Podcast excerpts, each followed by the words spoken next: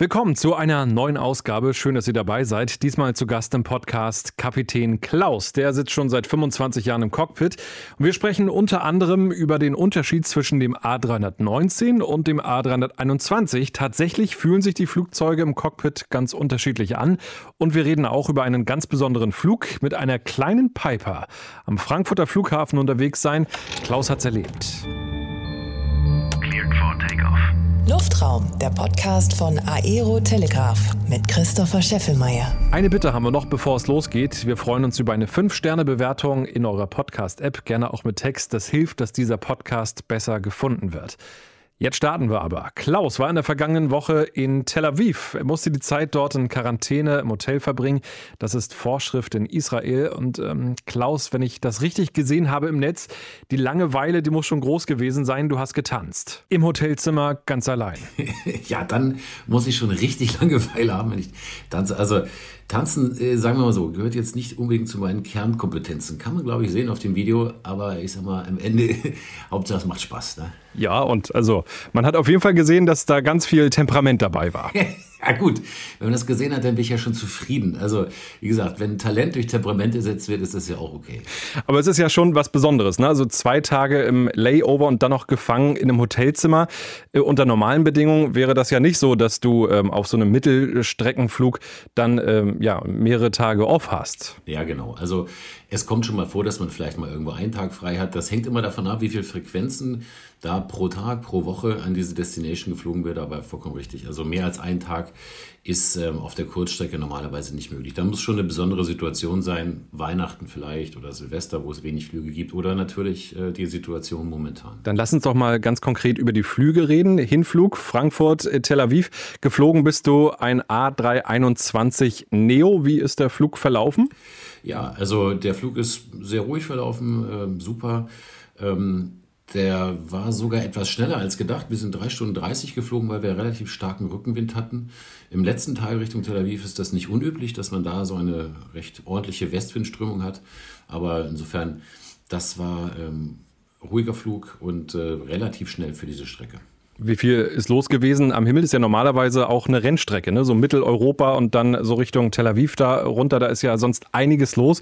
Wie ist es aktuell? Ja, das ist natürlich aktuell eben nicht so und äh, das sieht man eben überall. Es waren schon andere Flieger da, unter anderem wurden wir kurz vor Tel Aviv von, der, ähm, von den Kollegen äh, der Lufthansa überholt, die nach äh, Male auf die Malediven geflogen sind, auch ein schönes Ziel.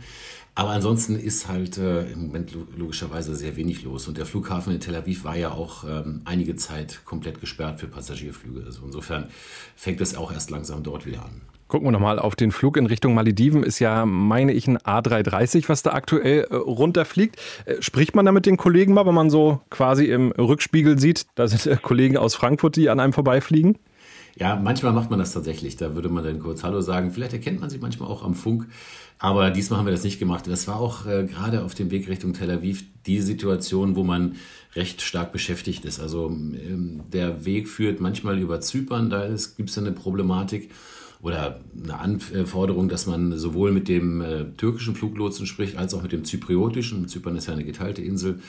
Und äh, gleichzeitig dann noch sich anmeldet für Tel Aviv. Man muss sich da eben rechtzeitig vor der Landung anmelden und eine Einflugserlaubnis äh, sozusagen beantragen für den Luftraum dort. Wenn wir nochmal auf den Anflug äh, gucken, ist der besonders? Meist kommt man ja vom Mittelmeer rein, oder? Genau, das ist natürlich immer besonders schön. Jetzt war es dunkel.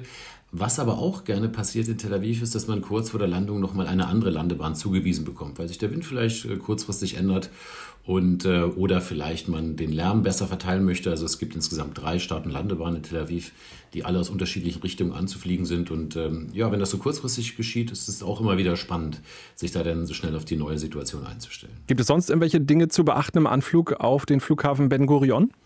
Ja, ähm, was auch eine Besonderheit ist, ist, äh, wir müssen relativ frühzeitig äh, die Höhenmesser auf den lokalen Luftdruck umstellen. Das ähm, ist äh, eine Besonderheit im israelischen Luftraum, die woanders so nicht gemacht wird. Das wäre zum Beispiel eine Besonderheit, wie gesagt, die Änderung der Landebahn ist eine Besonderheit. Man muss sich anmelden rechtzeitig dafür, vor dem Einflug in, das, ähm, in den israelischen Luftraum. Die Passagiere dürfen die letzten 30 Minuten nicht mehr auf die Toilette gehen. Man darf das Cockpit nicht mehr verlassen, auch wenn man auf die Toilette müsste. Insofern gibt es schon ein paar Besonderheiten. Und dann ist Ben Gurion ja auch ein besonderer Flughafen, weil es im Prinzip so das einzige Tor zur Welt ist für Israel. Also wer äh, ja raus will aus dem Land, der macht das meistens mit dem Flugzeug. Äh, wie empfindest du diesen Flughafen Ben Gurion? Ich finde den äh, sehr schön, weil die Anflüge eben schön und auch immer unterschiedlich sind. Und äh, was mir besonders gut gefällt, jedes Mal, wenn ich da bin, ist das Design des Flughafens. Also gibt ja viele Flughäfen auf der Welt, die sehr unterschiedlich designt sind und es gibt dann gute und es gibt auch andere. Aber was mir jetzt hier ganz besonders gut gefallen hat, das hatte ich auch in der Story fotografiert, ist ähm, die ähm, Arrival- und Departure-Bereich. Man kommt auf eben einer Ebene an und geht eben auf eine andere Ebene, wo die Koffer dann ähm, und die Einreisekontrolle stattfindet, die Koffer abzuholen sind. Und äh, da ist die, von der anderen Seite passiert es eben umgekehrt und man geht eben so quasi bergab und von der anderen Seite bergauf und man geht an einer stilisierten und durchaus monumentalen Klagemauer vorbei. Und ich finde dieses, äh, dieses Airport-Design halt sehr gelungen, wie es dort, dort gemacht ist. Ja, absolut. Ich habe es bei dir auch gesehen in der Story. Also es lohnt sich auf jeden Fall, dir zu folgen bei Instagram Quax747. Äh, so findet man dich. Immer schöne Bilder. Und der Flughafen liegt ja auch in einer ja, ganz besonderen Region. Die Sicherheitsanforderungen wirklich sehr, sehr hoch. Wenn man ähm, zum Flughafen hinfährt, dann gibt es so eine ähm, so eine Area drumherum, wo man ähm, von ja, Soldaten äh, erstmal gecheckt wird. Ähm, Maschinengewehr kommen sie dann ran ans Auto und gucken dann ganz genau rein. Also dieser Flughafen, der ist wirklich schon, auch was die Sicherheit angeht, wirklich ein ganz besonderer. Spürst du das als Pilot auch? Ja, also ich muss ja die gleichen Sicherheitsschleusen äh, da quasi durchlaufen wie alle Passagiere auch. Also insofern, das ist nichts anderes. Das Gepäck wird auch nochmal ähm, gesondert durchleuchtet. Man wird befragt, ob jemand anders vielleicht Zugang zu dem Gepäck hatte. Und äh, in diesem Fall war es auch so, das habe ich danach nach dem Flug gesehen, dass mein äh, Gepäck auch nochmal durchsucht wurde. Also es wird dann geöffnet ähm, und dann wird das Gepäck nochmal durchsucht, wenn es vielleicht irgendwelche verdächtigen Sachen da gab. Gibt es in anderen Ländern auch, aber eben, dort eben auch. Ich habe das mal gehabt auf dem Rückflug dann in Richtung Deutschland. Ähm, da durfte ich mich ausziehen bis auf die Unterhose. Mein iPhone musste ich abgeben, äh, PIN vorher ein, eingeben. Also das war schon wirklich sehr besonders. Hatte ich so also nicht mal in den USA erlebt. Ja, nee, sowas habe ich auch noch nie erlebt und habe ich da auch noch nicht erlebt. Also das geht bisher äh, immer das, also man mochte mich noch nie in Unterhose sehen, da bin ich dann auch äh, letztendlich beruhigt. Ja. Wenn wir uns mal so in deinem Streckennetz umgucken, ähm, gibt es da sonst große Unterschiede, was so den Anflug angeht oder auch so das, das Prozedere im Anflug? Wenn wir uns mal äh, Nordeuropa angucken, Osteuropa, Mitteleuropa, Südeuropa oder ist dann am Ende Flughafen gleich Flughafen? Naja, also das ist schon eigentlich auf jedem Flughafen ein bisschen anders. Viel ist versucht worden zu standardisieren oder viel ist auch standardisiert, aber es gibt eben immer noch Unterschiede. Also beispielsweise in Russland war es bis vor kurzem so, dass man in Metern angeflogen ist. Also die ähm, Flughöhe wird dann in Metern äh, angegeben und man muss sie halt umrechnen und den Höhenmesser eben in Fuß ähm, einstellen, beziehungsweise in Autopiloten, weil wir in, bei uns eben nur nach Fuß fliegen. Gleichzeitig gibt es eben auch äh, Länder auf der Welt, wo nicht die Höhenmesser auf den lokalen Luftdruck gestellt werden. Ähm, bei uns ist es so, wir stellen die Höhenmesser auf den lokalen Luftdruck. Das bedeutet, nach der Landung haben wir dann die Höhe des Flughafens angezeigt auf dem Höhenmesser, die er über dem Meeresspiegel liegt. Also für Frankfurt sind das so 360 Fuß ungefähr. Und wenn es eben ähm, Gegenden gibt, wo das nicht so gemacht wird, dann stellt man das auf sogenanntes QFI und dann zeigt der Höhenmesser Null an, egal auf welcher Höhe über dem Meeresspiegel sich so ein Flughafen befindet.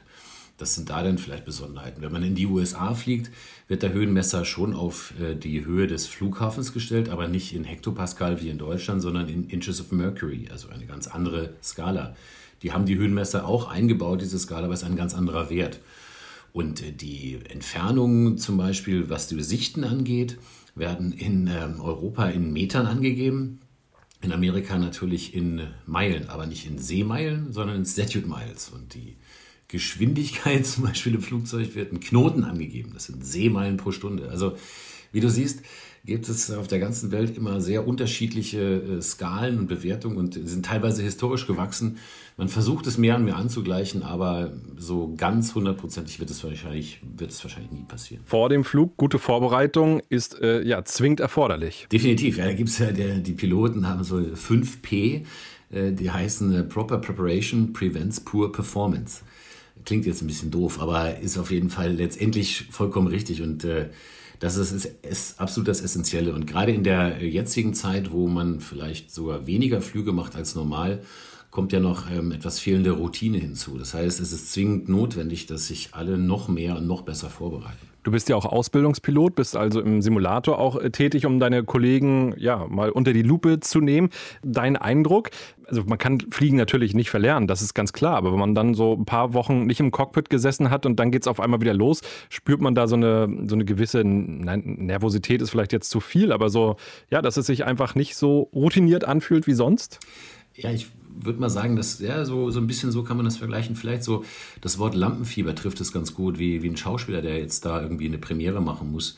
Ähm, der hat das ja vorher auch schon gemacht, aber jetzt äh, geht es eben wieder los und äh, wir haben ein sehr umfangreiches Simulatortraining, wenn Kollegen längere Zeit nicht geflogen sind. Und das bereitet sie sehr gut vor. Und äh, das Feedback bekomme ich auch wieder. Und das Interessante ist, ähm, das, was ich beobachte, ist, dass die äh, Kollegen allesamt wirklich sehr gute Leistung zeigen und selber zum Teil überrascht sind, wie gut sie das alles können obwohl sie es vielleicht monatelang gar nicht gemacht haben, aber sich eben gut vorbereitet haben und es offensichtlich so verinnerlicht haben. Also das stelle ich wirklich bei allen Kollegen, die ich bisher gesehen habe, fest.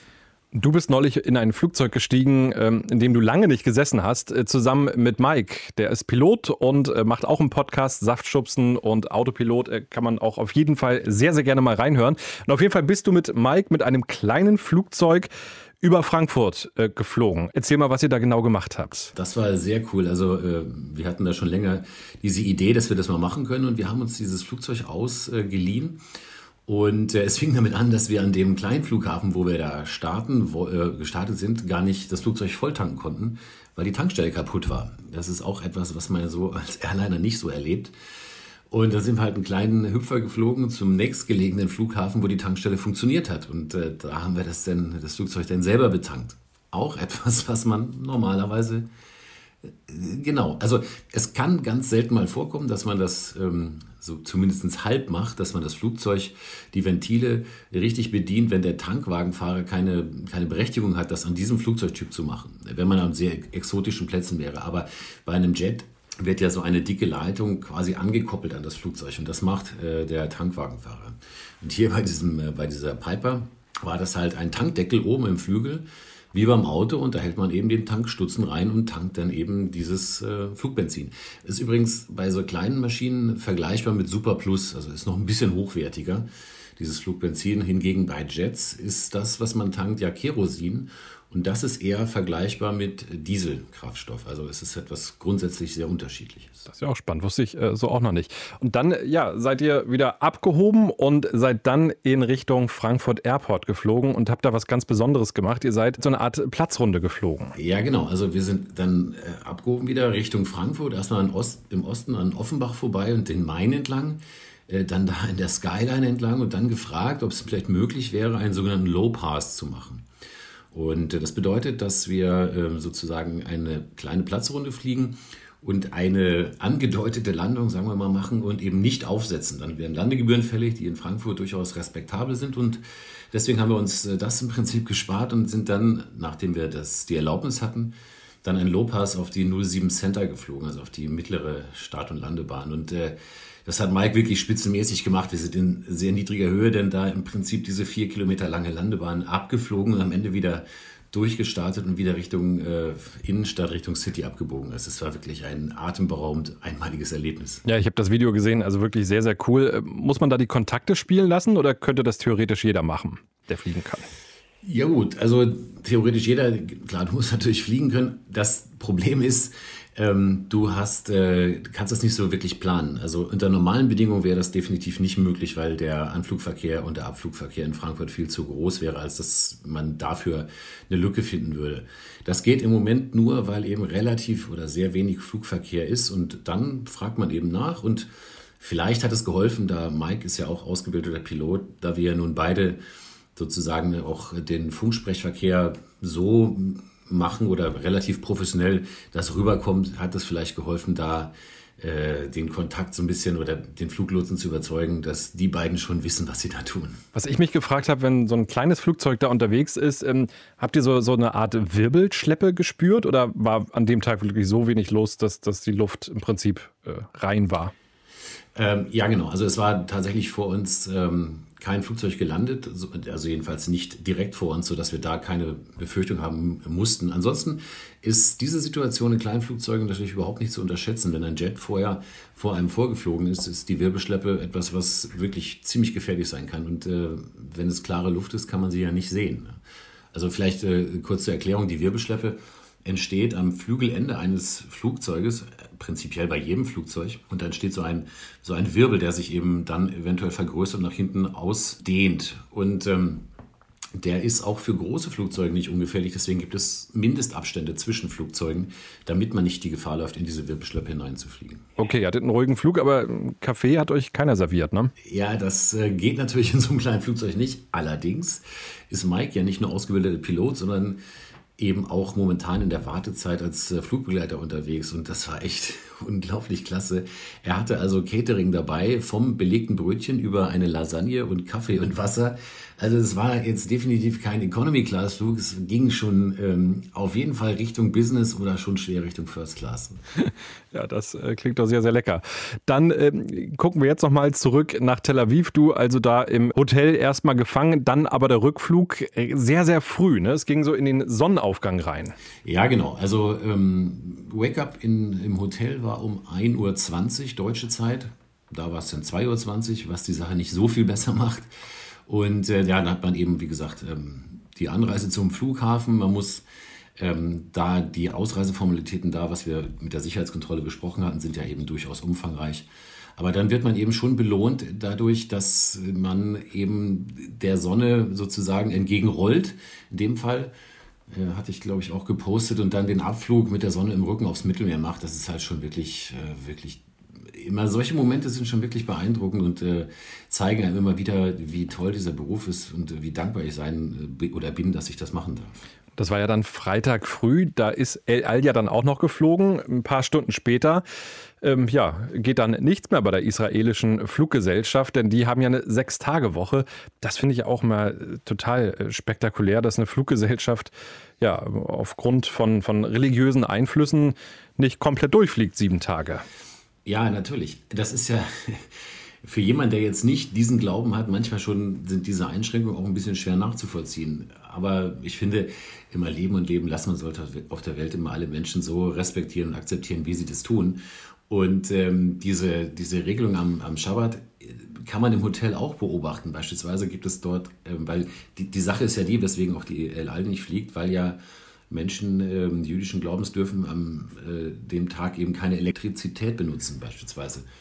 Und so ist es im Hotel auch so, dass es dort einen Schabbataufzug gibt, der ähm, an dem Tag denn fährt, ohne dass man irgendeinen Knopf drücken muss. Dafür hält er aber in jedem Stockwerk. Also ähm, wenn man den dann mal benutzt hat als Crew und man dann äh, den 20. Stock, äh, wo das Zimmer ist, ja, dann dauert das ein bisschen. Ja. Hat als Pilot, wenn man bei der Airline arbeitet, den Vorteil, also man hat auf jeden Fall einen Tag in der Woche immer frei. Das steht schon mal fest. Ja, also stimmt. Für mich ist manchmal die Planung wirklich sehr schwierig, weil nichts steht es. Also ich weiß ja auch nie, äh, ob ich Weihnachten in dem Jahr frei habe oder nicht. Ähm, aber bei der Airline hätte man auf jeden Fall die Planung, dass man den Tag immer frei hat. Das ist richtig. Dann also der Rückflug von Tel Aviv wieder in Richtung Frankfurt. Da lief auch alles normal oder gab es äh, so, so, so, kleine Vorkommnisse, sage ich jetzt mal? Nee, es lief äh, alles normal. Wir hatten äh, eine etwas längere Flugzeit, weil wir eben dann doch den äh, Gegenwind hatten. Der hatte sich jetzt nicht so sehr stark verändert, aber es war mit 4 Stunden 15 war das immer noch, ähm, noch erträglich, diese diese Rückflugzeit. Das war ja dann auch wieder eine A321 Neo. Du äh, fliegst ja dann alles von A319 über A320 bis eben A321. Wenn du vorne im Cockpit drin sitzt, merkst du den Unterschied zwischen den verschiedenen äh, Mustern? Ja, das äh, merkst du schon. Also diese A321 Neo ist natürlich mal das größte Flugzeug, also die Länge merkst du schon, das merkt man schon beim Rollen des Flugzeuges über den Flughafen und beim Fliegen merkt man das eben auch gegenüber einem A319. Und ähm, für mich persönlich fühlt sich so ein A321 Neo schon fast ein bisschen wie ein Langstreckenflugzeug an. Und sieht ja auf jeden Fall auch sehr, sehr schön aus, finde ich. Ne? Also ich finde die Proportion, die stimmt bei dem einfach. Ja, genau, das ist ja immer bei Flugzeugen wichtig. Deswegen sehen einige Flugzeuge eleganter aus und andere eher gedrungen. Gar nicht so sehr wegen der Größe, sondern einfach nur wegen der Proportion. Bei Menschen ja nicht anders. Wo die, wo die Meinungen ja auseinandergehen, ist äh, so diese, diese, äh, diese Zorro-Maske vorne. Wie findest du die? Ich finde die super. Also es ist natürlich vielleicht eben Geschmackssache, aber mir gefällt die wirklich sehr gut. Also ich finde das ja durchaus gelungenes Design, was man übernommen hat vom A350, wenn ich mich jetzt nicht sehr täusche. Dann hast du es vergangene Woche ja vielleicht auch mitbekommen, war ja auch zu lesen bei Aerotelegraph. Boeing überlegt, so ein Flugzeug zu konzipieren, was zwischen dem A321 und der 787, also so in Konkurrenz zum A330 äh, zu sehen ist. Verfolgst du das, was so die, die Hersteller so an, an Ideen haben und was da so in den nächsten Jahren ja dann als Flugzeug äh, auf uns und vor allem ja auch auf äh, dich als Piloten zukommt? Ja, auf jeden Fall. Na klar. Also wenn man eben in diesem äh, in dieser Branche arbeitet oder so, dann verfolgt man das ganz sicher, um zu gucken, wo da die Entwicklung hingeht, weil man ja auch zumindest etwas davon versteht und vielleicht auch sich so Gedanken macht, ja, könnte es Sinn machen oder mh, hm, vielleicht eher nicht. Also insofern verfolge ich diese Sachen äh, ganz, äh, ganz sicher. Es war ja zu lesen, dass auch gerade so übers Cockpit nachgedacht wird. Du als Pilot, was würdest du sagen? Sidestick oder Steuerhorn? Ja, ähm, der Sidestick hat ja den Vorteil, dass man da, wo dass man einen Tisch haben kann, wo man zum Beispiel mal was schreiben kann oder ein, äh, etwas, ein Tablett hinstellen kann zum Essen.